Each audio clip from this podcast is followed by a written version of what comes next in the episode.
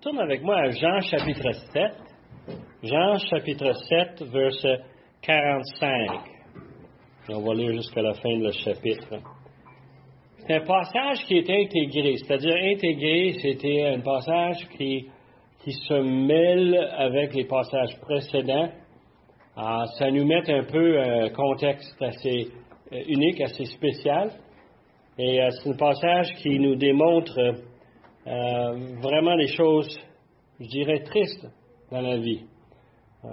pour nous, comme enfants de Dieu, c'est encore doublement triste parce que on sait la grâce que Dieu nous a accordée et on sait que Dieu veut l'offrir à tous.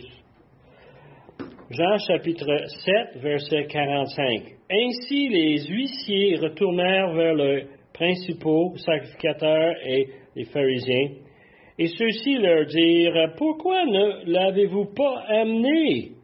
Les huissiers répondirent, Jamais l'homme n'a parlé comme cet homme. Les pharisiens leur répliquèrent, Est-ce que vous aussi, vous avez été séduits Y a-t-il quelqu'un quelqu'un des chefs ou des pharisiens qui ait cru en lui? Mais cette foule ne le connaît pas la loi, ce sont des maudits. Nicodème, qui était venu de nuit vers Jésus et qui était l'un d'entre eux, leur dit, Notre loi condamne-t-elle un homme avant qu'on l'entende et qu'on sache ce qu'il a fait Ils lui répondirent, Es-tu aussi galiléen? Examine et tu verras que la Galilée, il ne sort point de prophète. Et chacun s'en retourna dans sa maison. Ça, c'est la parole de Dieu. C'est écrit par euh, un des apôtres, un témoin oculaire, quelqu'un qui vivait dans ce moment-là, qui suivait notre Seigneur, qui entendait, qui écoutait, qui voyait ce qui se passait. Mais c'est écrit beaucoup plus tard, un auditoire qui ne connaissait pas la religion juive comme telle, un auditoire qui était euh, ignorant euh, par rapport à tout ce qui s'est passé euh, autrefois. Il n'avait pas de, de système éducationnel comme le nôtre, où ce qu'on va documenter, on va avoir des livres d'histoire, ils vont avoir. Ils avaient très peu de cela. Il, existait quand même, mais il y en avait très peu. Le public, en général, n'avait pas accès à cette sorte de formation. Alors tout ce qu'il entendait, c'est de bouche à l'oreille. Et Jean prenait sur lui l'opportunité d'expliquer qu'est-ce qui s'est passé, comment ça s'est passé. Il nous donne beaucoup de détails en arrière. Et j'imagine que lui-même, en ayant un témoin oculaire, il a vu des choses, mais ce n'est qu'après le mort de notre Seigneur, après la résurrection, après le commencement de l'Église, est-ce que Jean a vraiment pu saisir et positionner les choses qui se sont arrivées. Et là, c'est important de mettre ça en perspective parce que lorsqu'on lit ce passage, on pense souvent que c'est un simple récit, une histoire qui est racontée. Mais c'est beaucoup plus. Jean a un objectif. Et Yvon, la semaine passée, nous en a parlé. Est-ce que vous vous souvenez? Euh, moi, la semaine précédente, en fin de compte, on, a tous pris le temps de remener euh, l'idée de l'évangile de Jean a un objectif très précis, documenté bien comme il faut dans chapitre 20, versets 30 et 31. Jean veut qu'on croie que Jésus est le Fils de Dieu. Et qu'en croyant, qu'on ait la vie éternelle. Alright? C'est un verset, et on fait ça en, en, en en espérant qu'un jour on va le maîtriser assez bien. Et on peut le réciter à n'importe quel instant. Moi, je crois que Jésus est le Fils de Dieu. Et en croyant que j'ai la vie éternelle. Euh, c'est l'objectif que Jean a mis. Et à chaque chapitre, à chaque passage, il revient avec cette même idée. Alors nous, il faut qu'on garde ça en tête en regardant ce passage. La semaine passée, Yvon nous a présenté euh, la division dans la foule. Euh, Jésus annonce qu'il est l'eau, l'eau qui rassasie. Euh, l'idée, c'est que Yvon nous a présenté comment est-ce que dans l'Ancien Testament, dans le livre d'Exode, on a quitté Égypte et Dieu a fourni pour le peuple pendant 40 ans dans le désert, il les a donné de nourriture, il les a donné de l'eau. Et euh, ils vont nous amener le passage où on a frappé le roche pour avoir l'eau. Et on a cette image claire, puis il faut comprendre le contexte, qu'ils vont nous présenter ça parce que cette série de passages se trouve en plein milieu de la fête des tabernacles. La fête des tabernacles, c'était un temps où que tout le monde en Israël se montait des, euh, des tentes, ils des abris, qu'ils prenaient des branches pour faire ça, et ils célébraient pendant une période de sept jours, ils célébraient la providence de Dieu lorsqu'ils étaient dans le désert, comment est-ce que Dieu s'est occupé d'eux autres. Alors, quand on a vu cela, Jésus s'est identifié comme celui qui est l'eau, et que n'importe qui qui vient à lui hein, n'aura jamais soif. Le même message qu'il a donné à la Samaritaine en chapitre 4. Jésus s'est identifié et la foule a été divisée. Il y en a, une partie de la foule qui disait, c'est pas lui le prophète, c'est pas lui le Messie qui s'en vient. Il fait des miracles, il parle comme personne d'autre, et on est tous impressionnés par ce Jésus-là. Tandis que l'autre partie de la foule, où ce qu'on avait la division, c'est des gens qui ont dit, comment, ça se peut pas. Il vient de Galilée. Hein, ils ont dit, le Messie, il, devrait venir de quelque part ailleurs, mais pas de Galilée. Et ils avaient cette dispute. Et dans la foule, tu peux voir que, littéralement, il y a cette confrontation entre les deux. Et ils vont nous laisser avec cela. Et on arrive ici à ce passage où on voit où ce que Jésus est en train de, de, enseigner, et il a cette foule qui est divisée, mais il y a d'autres caractères, d'autres joueurs dans cette situation. Et en ce passage ici, on continue, on voit ces autres caractères et qu'est-ce qu'ils vont faire. Now, ce qu'on va voir ici, c'est une autre série de réactions à ce que Jésus dit. Ce qui est fascinant ici dans le passage qu'on a lu tantôt, c'est que Jésus n'est pas dans, le portrait. Ah, il, est présent, hein? il est présent et il est le sujet de, conversation, mais ce n'est pas lui qui parle. Là, on va entendre la réaction des gens qui l'ont entendu et comment est-ce qu'ils ont réagi par rapport à ce qu'il a dit.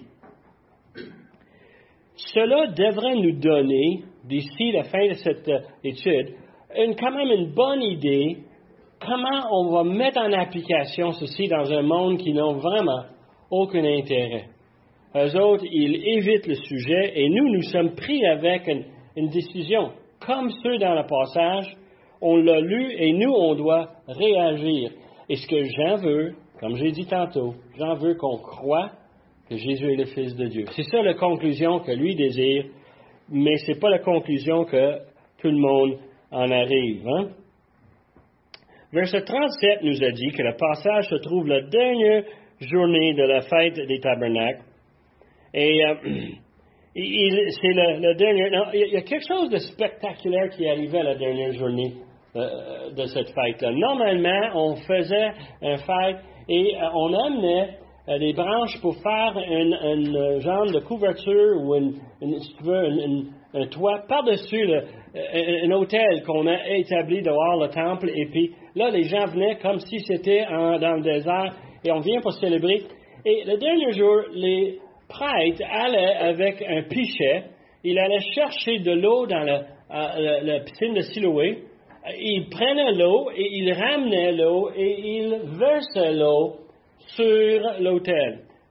Et quand ils faisaient cela, il y a des commentaires qui nous disent probablement, parce que c'est pas exactement écrit comme ça, là, mais on sait que c'est le dernier jour, on sait qu'est-ce que les Juifs faisaient, et on sait ce que Jésus a fait. Il a crié, hein, il a crié fortement. Comment est-ce qu'il a dit? Je, je suis l'eau, et il s'identifie avec l'eau au moment où qu'il faisait ça. Et, l'image qu'on a, vont nous les a présentées la semaine passée. L'Ancien Testament, c'est un paquet d'images qui nous amène à voir qui? À voir Jésus.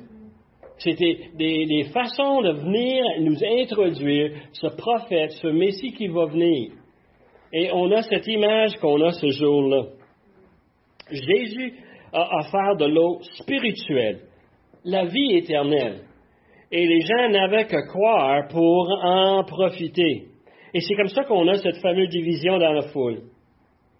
Et on voit ça dans versets 43 et 44, comment est-ce que euh, il est vraiment dans une situation, et moi je veux le dire, en lisant ces versets rapidement, on ne le voit pas. Mais en prenant le temps de saisir ce qu'il dit, on réalise que c'est une situation violente. Il y a une division entre ces deux-là, quelque chose de, des deux foules. Et ça parle fort. Je ne sais pas vous autres, moi j'ai quatre enfants chez nous. quand on ne s'entendait pas sur quelque chose, le ton montait à la maison à un point que si tu veux maintenir le contrôle, il faut que tu quoi? Tu convainques tout le monde de baisser le ton. Dans vos chambres, arrête-moi ça. Pas de chicane. Hein? Un des amis de mon petit, petit euh, mon fils James, le plus jeune, il disait Pas de violence! Et on aimait ça. On aimait ça. Les enfants jouaient avec euh, Poyo, puis Poyo, il disait ça. Pas de violence! Et euh, on aimait ça parce qu'on voyait vraiment l'importance de quoi? On se calme, hein? Mais on voit cette situation et on voit dans ces versets-là, qu'est-ce qui arrive? On cherche à saisir de Jésus. C'est lui qui a commencé cette division. C'est lui qui a commencé ce conflit. On veut l'arrêter. Et ce n'est pas la première fois. Ce n'est pas la dernière fois. Euh, on lit dans Jean 30 qu'il cherchait donc à, saisir de lui. Dans Jean 7, verset 30, il disait, cherchait à saisir. Et personne n'a mis la main sur lui parce que son heure n'était pas encore venue. Ça, c'est très important, cette expression-là. Il euh, faut, faut, le dire, hein? Moi, j'ai des fois, j'essaie de coucher les enfants, puis les autres, ils essaient de servir de ce verset-là.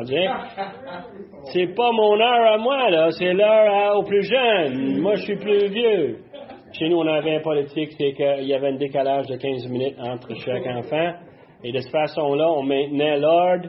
Euh, le plus vieux aimait ça parce que ça lui donnait plus d'autorité sur les autres. Hein? C'est toi qui s'en vas, moi je reste debout. Hein? Je regarde le hockey un autre 15 minutes. Hein? C'était fun.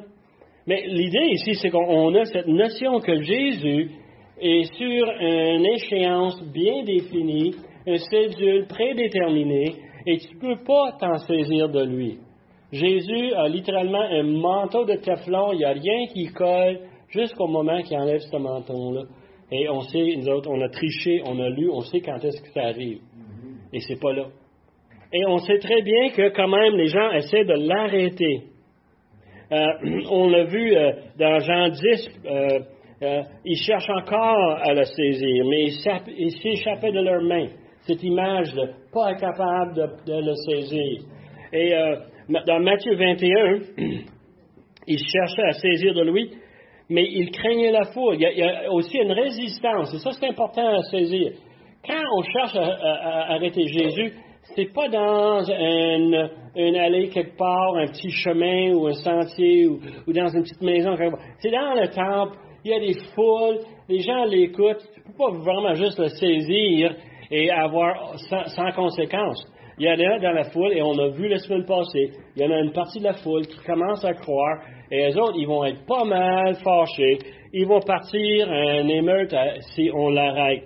On voit ces situations à travers les évangiles, comment on cherche à saisir de Jésus. Et justement, ici, on a ce problème, on l'a vu hein, la semaine passée, ils veulent l'arrêter. On arrive à verset 45 et les huissiers retournent vers les principaux sacrificateurs et les pharisiens. Et il leur dit, pourquoi n'avez-vous pas amené? Et les huissiers répondirent, jamais l'homme hein, n'a parlé comme cet homme. Les pharisiens leur répliquèrent, est-ce que vous aussi vous êtes vous avez été séduit? Les, les, euh, huissiers reviennent avec les, mains vides. Euh, c'est ça que ça nous dit. Pourtant, c'était leur job d'aller le chercher, n'est-ce pas? Parce qu'on a vu dans euh, verset quoi, 32, on les a expédiés avec des instructions spécifiques. Va le chercher. Faites ta job. Vous avez des bâtons, vous êtes en charge, vous avez l'autorité, vous avez des ordres, va le chercher. Puis ils reviennent sans Jésus. Et euh, tu peux voir où qu'on a un problème. La question des principaux sacrificateurs, c'est peut-être une question qu'on s'attend parce qu'ils voient que les vicieux reviennent, mais pas Jésus. Et c'est normal qu'ils vont dire Qu'est-ce qui est arrivé Explique-nous ce qui s'est arrivé. Et la réponse appropriée, moi, j'ai. Euh, monsieur, excuse chez nous. Moi, j'ai tout le temps les excuses pour tout. Quoi, Yves, toi, tu connais ça, toi? Oui. Ah, OK. Ben, si moi j'étais huissier, ma réponse aurait été très simple. Ma, réponse aurait été, ben, il y avait bien trop de monde.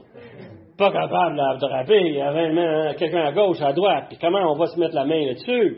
Il y avait bien trop de monde. Et on sait très bien à travers les historiens que le, temps de fête dans le temple, c'est un temps euh, incroyable. Les gens sont collés, collés.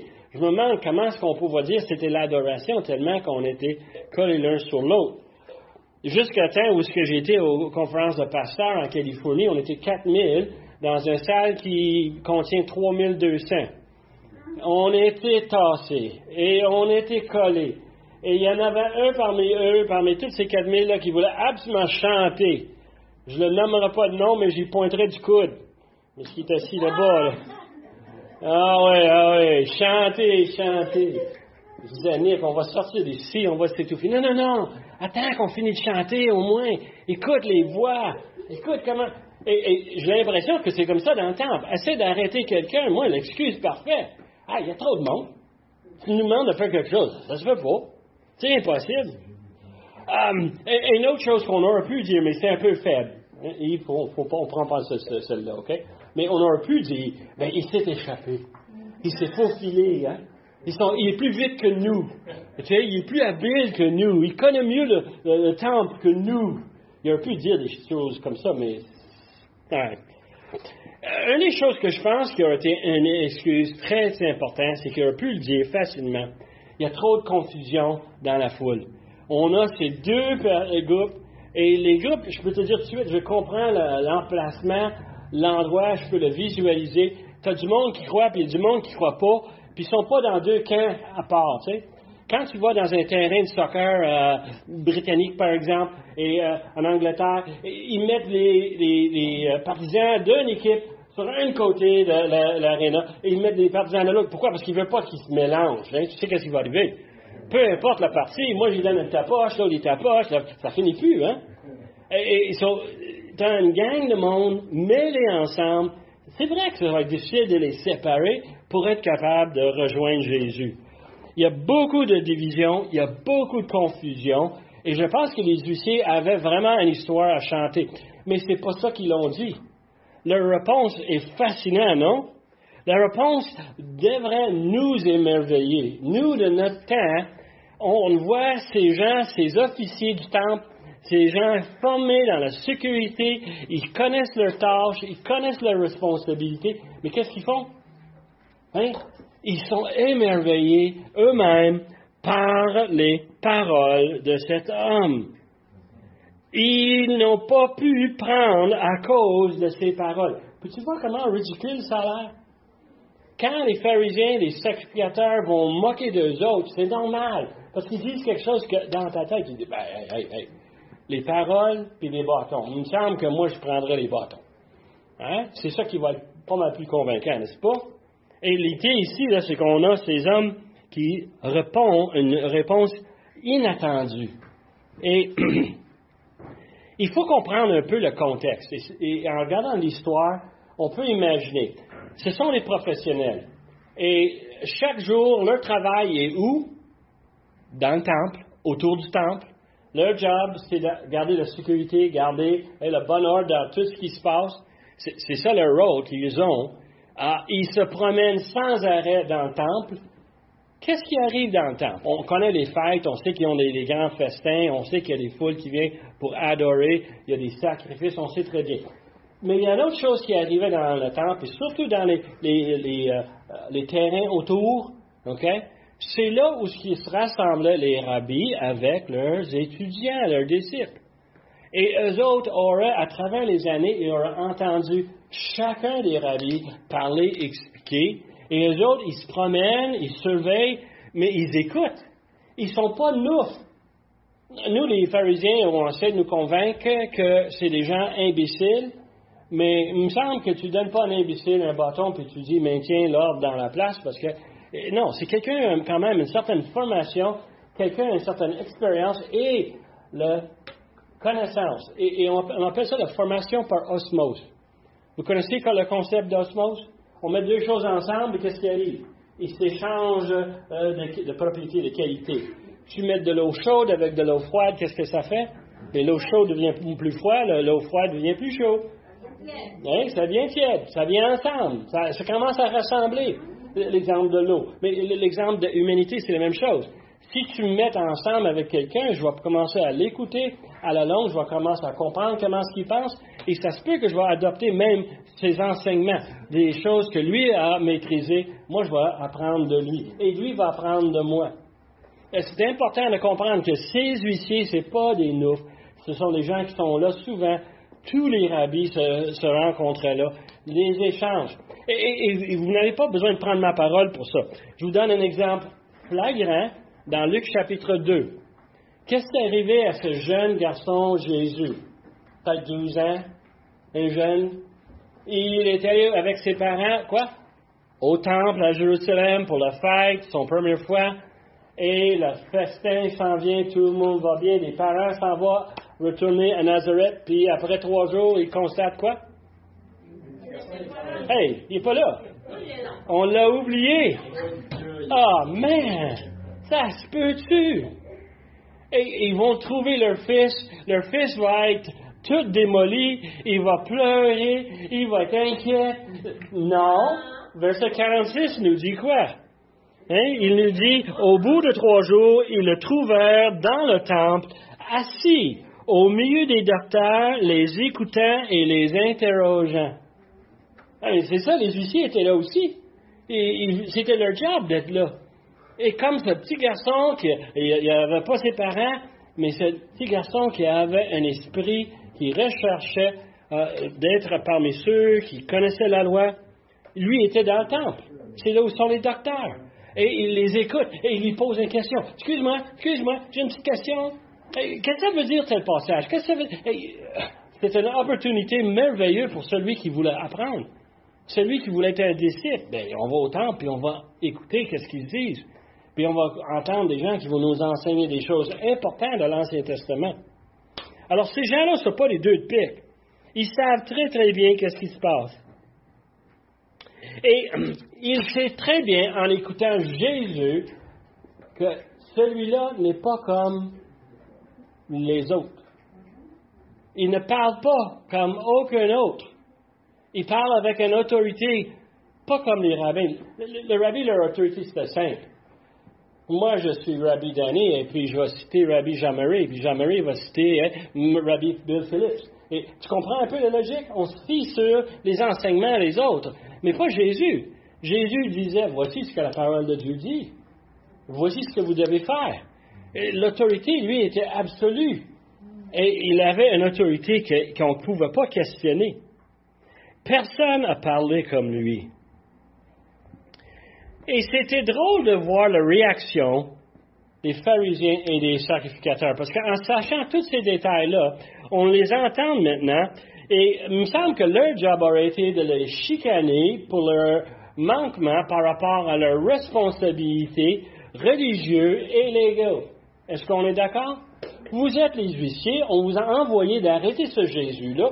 Pourquoi vous ne l'avez pas fait? C'est ça que vous auriez dû faire.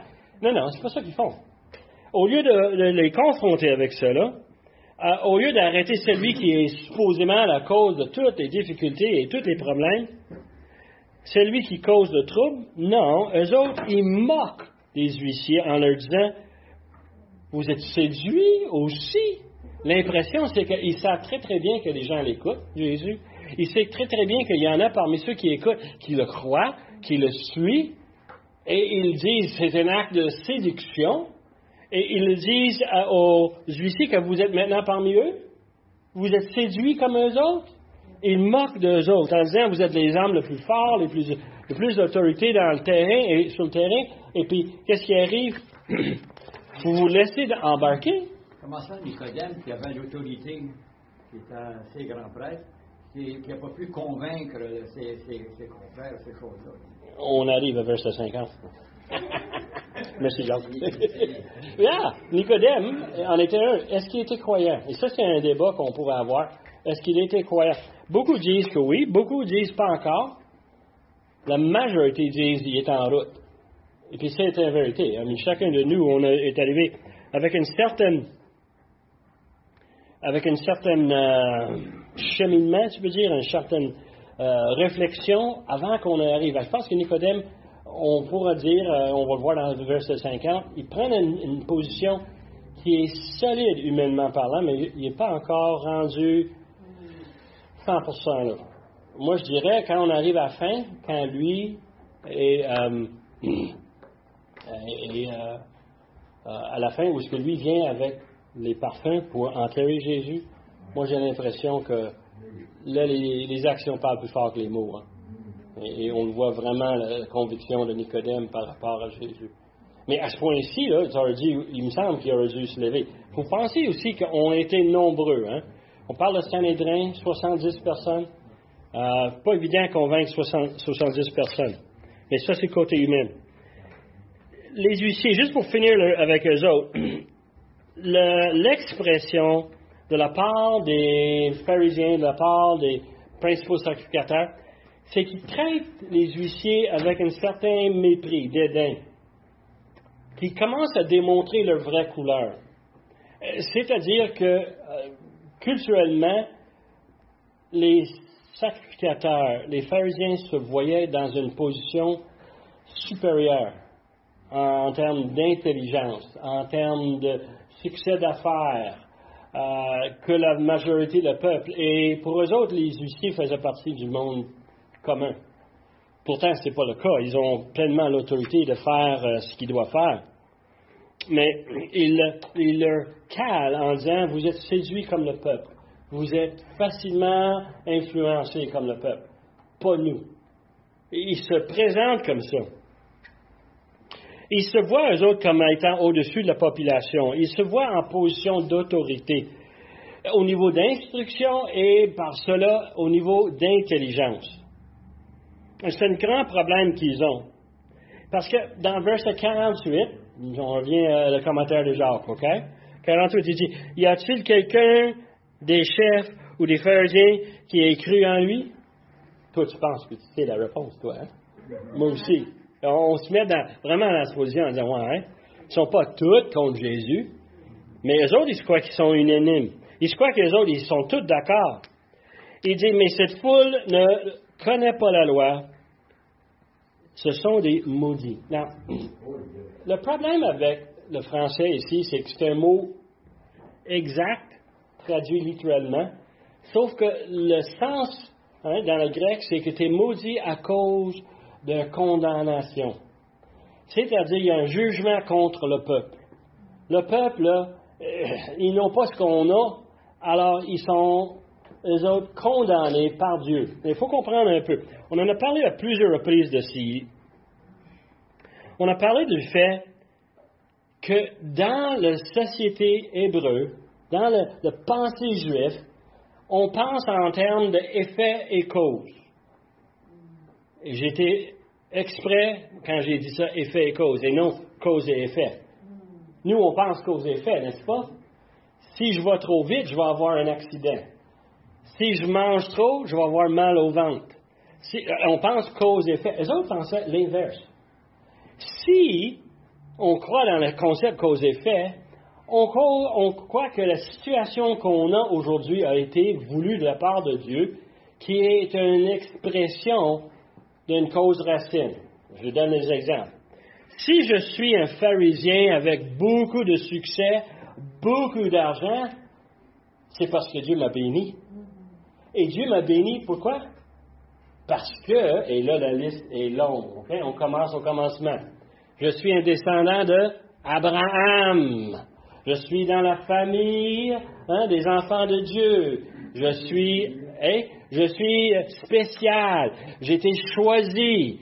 Ah, ce que je fais, c'est une, indication de ce que je reçois, c'est une indication de le fait que j'ai été choisi d'avance, que j'ai eu accès à l'information, que j'ai eu une opportunité de, la loi, qui devrait être un, sujet de, gloire, de louange, de gratitude, mais c'est pas ça.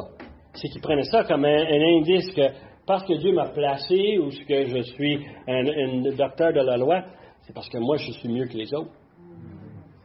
Et j'amène ce point ici parce que j'espère qu'on ne se trouve pas dans ce bateau-là. Mais c'est facile, n'est-ce pas? Moi, je reste au Québec, l'an 2023 on est dans un monde privilégié, on a une société qui s'occupe de nous. Moi, j'ai une carte santé, Quand j'ai une maladie, un bobo quelconque, on s'occupe de moi. J'ai des soins. On a des technologies incroyables. Et on peut en profiter. La balance du monde n'a pas ces choses-là. Moi, j'ai de la bouffe sur la table. Quand je vais dans l'épicerie, les étagères sont pleins, normalement. Euh, il devrait avoir plein de nourriture pour tout le monde. On a accès à tout ce qu'il faut. Quand il fait frais, on a Hydro-Québec qui nous fournit l'électricité. Et nous, on a la chaleur dans nos maisons. Et c'est merveilleux. On a des véhicules, des autobus, des trains, des avions. On peut aller où on veut pour les vacances. Est-ce que vous voyez un peu le problème qu'on a? Moi, j'engage des gens qui viennent de partout dans le monde. Et puis, j'en ai justement un qui est parti cette semaine en voyage, en vacances. Puis, je l'ai taquiné. Je dit, hey, euh, quelle carte de crédit tu vas servir? Ah, il dit, non, non. Puis là, il sort son portefeuille et il dit, je suis obligé de chercher de l'argent, content, parce que où est-ce que je vais? Il n'y a pas de carte de crédit. On va voir ma famille, on a un mariage, il faut que j'achète des cadeaux. Puis là, mes, collègues de travail, on a profité de ça. So, qu'est-ce que tu vas y acheter? Tu vas y acheter un chameau? Tu vas-tu acheter un vache? Tu vas-tu acheter des, chèvres? Puis là, lui, il a dit, les gars, les gars, come Mais honnêtement, quand on va ailleurs dans le monde, ceux qui ont voyagé un petit peu, ceux qui ont vécu ailleurs, vont te dire tout de suite, ben, c'est vrai, c'est pas pareil. On va ailleurs, c'est pas la même chose qu'ici. C'est parce que Dieu nous a choisis, parce que Dieu nous a bénis, et que nous, on est meilleurs que les autres? Non. Non, c'est juste que Dieu nous a fait grâce. Et euh, nous, on doit être euh, plein de gratitude et apprécier tout ce que Dieu nous a permis. Mais la réalité, c'est qu'on n'est pas mieux. Hein? En anglais, on a une expression qui dit There, but the grace of God go I. Si ce n'était pas pour la grâce de, Dieu, moi, je serais comme tous les perdus. Tout le monde. Et je peux avoir tous les bénéfices du monde et me trouver en enfer. Et c'est ça que je m'inquiète beaucoup pour ces gens ici. Là. Ils s'enlignent pour une, éternité affreuse. Mais eux autres, ils ont déjà pris en tête que leur situation, leur, richesse, leur pouvoir sur la population sont des indications de leur droiture devant Dieu. Leur préoccupation pour la justice et l'honneur devant l'un et l'autre devant le peuple, mais ils négligent leur justice devant Dieu. Et c'est une réalité. Lorsqu'il moque des huissiers, c'est un exemple. Lorsqu'il critique le pauvre monsieur de tout le monde. Et c'était un élément qui était intégral dans leur société. Parmi les commentaires, euh, Don Carson surtout, il donne vraiment une bonne image de comment les rabbis enseignaient cela aux disciples. Que nous, nous sommes plus privilégiés parce que Dieu nous a choisis. Ça démontre que nous, on est sur la bonne piste. Si quelqu'un souffre, si quelqu'un est malade, c'est parce que, évidemment, il y a quelque chose de pas correct dans leur vie. C'est le résultat. Est-ce que c'est le cas? Non. Et le problème, c'est qu'il démontre une ignorance totale par rapport à les choses. Par exemple, les miracles de Jésus. Personne n'a parlé comme Jésus. Personne n'a fait des miracles comme Jésus. Personne n'a fait des guérisons. C'est-tu parce que ces gens-là sont les gens choisis aussi? Est-ce que c'est parce que les autres sont mieux que les autres? il me semble qu'il y a un énorme problème avec leur logique. Et il voit à travers les huissiers un exemple qu'il ignore complètement l'autorité de l'enseignement de Jésus. Il n'y avait parmi plus personne qui croyait. Hein? Jacques l'a dit tantôt. Nicodème, verset 50, qui était venu la nuit vers Jésus. J'en fais un commentaire ici. Et littéralement, moi, je pense que c'est un commentaire d'ironie. Il est en train de dire, parmi toute cette histoire-là, les gens ne savent pas quoi que Nicodème a déjà fait des recherches, Nicodème a déjà été posé des questions, Nicodème est allé chercher. Et c'est très important. Nicodème, il va se lever et il va défendre Jésus, mais il va le défendre d'une façon humaine et non d'une façon spirituelle. C'est pour ça que j'ai encore un peu de doute sur sa conversion. Pas encore. Pourquoi? Parce qu'il parle comme un homme. Et peut-être c'est parce que son auditoire, il sait très bien, ils vont réagir à, des arguments humains. Il dit, ça prend une approche légale. C'est pas juste ce que vous dites sans que vous ayez passé par une tribunal. L'homme a droit de se défendre devant, dans un tribunal. On doit entendre ce qu'il dit, on doit voir ce qu'il fait et examiner ces choses-là.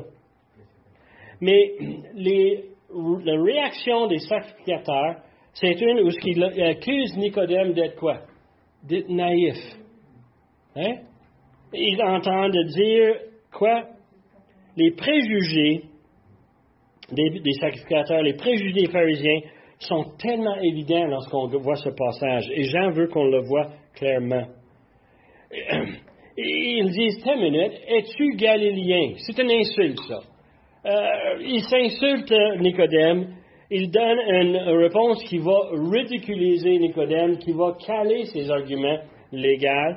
Ils sont en train de lui dire As-tu pas un peu d'orgueil? As-tu pas un peu de fierté? Come on Ils disent, ils démontrent leur mépris pour les tribus du Nord. Et ça, c'est un, fait qui était connu à travers les enseignements des rabbis depuis bien des centaines d'années. Euh, Galilée est dans le nord et le Judée est dans le sud. Et depuis la séparation des royaumes qui est arrivée après Salomon, on arrive à une situation où il y a un mépris entre le royaume du sud et le royaume du nord. Et on leur dit, c'est des, c'est des campagnards, c'est des, des, gens pas instruits, c'est des gens qui n'ont pas de recherche, ils n'ont pas de diplôme, ils n'ont pas étudié sous les, sous les rabbis euh, euh, d'autorité. Ce sont des, des, gens, des pauvres, c'est des gens de euh, de basse position. Ils disent quelque chose de fascinant. Ils disent quoi?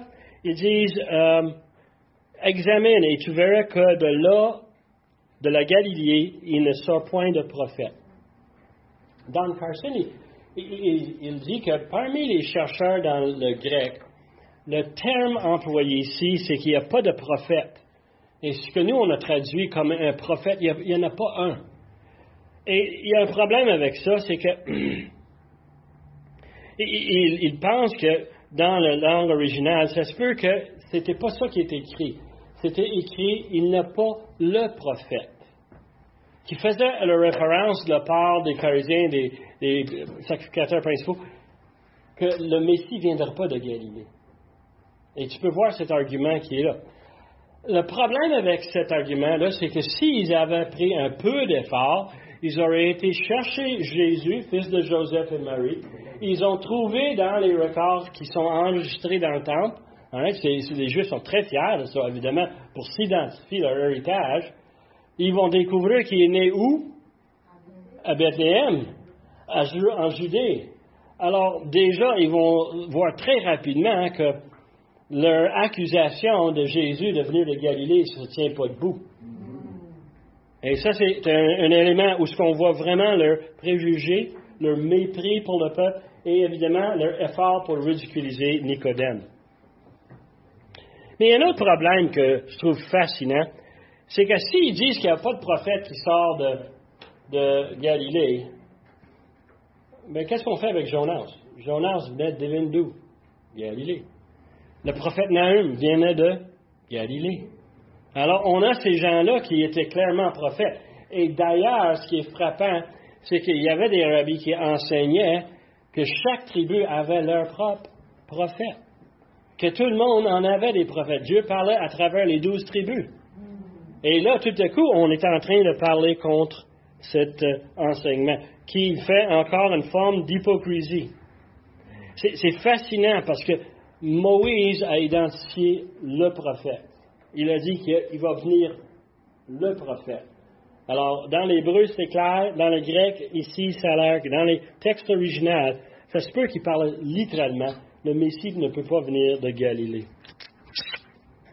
On voit ces choses-là, on voit une situation plutôt pénible, n'est-ce pas? Dans les deux cas, on voit comment ils sont trompés, et moi je vous propose qu'ils se sont trompés volontairement.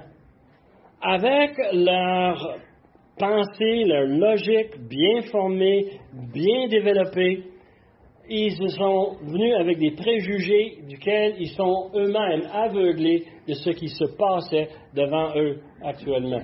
Les guérisons, les enseignements. Ah, ils, entendaient d'une oreille, mais ça sortait de l'autre parce que ça n'avait aucune logique. avec ce qu'il voulait comprendre. Moi, je trouve ça fascinant parce qu'aujourd'hui, on parle souvent à des gens.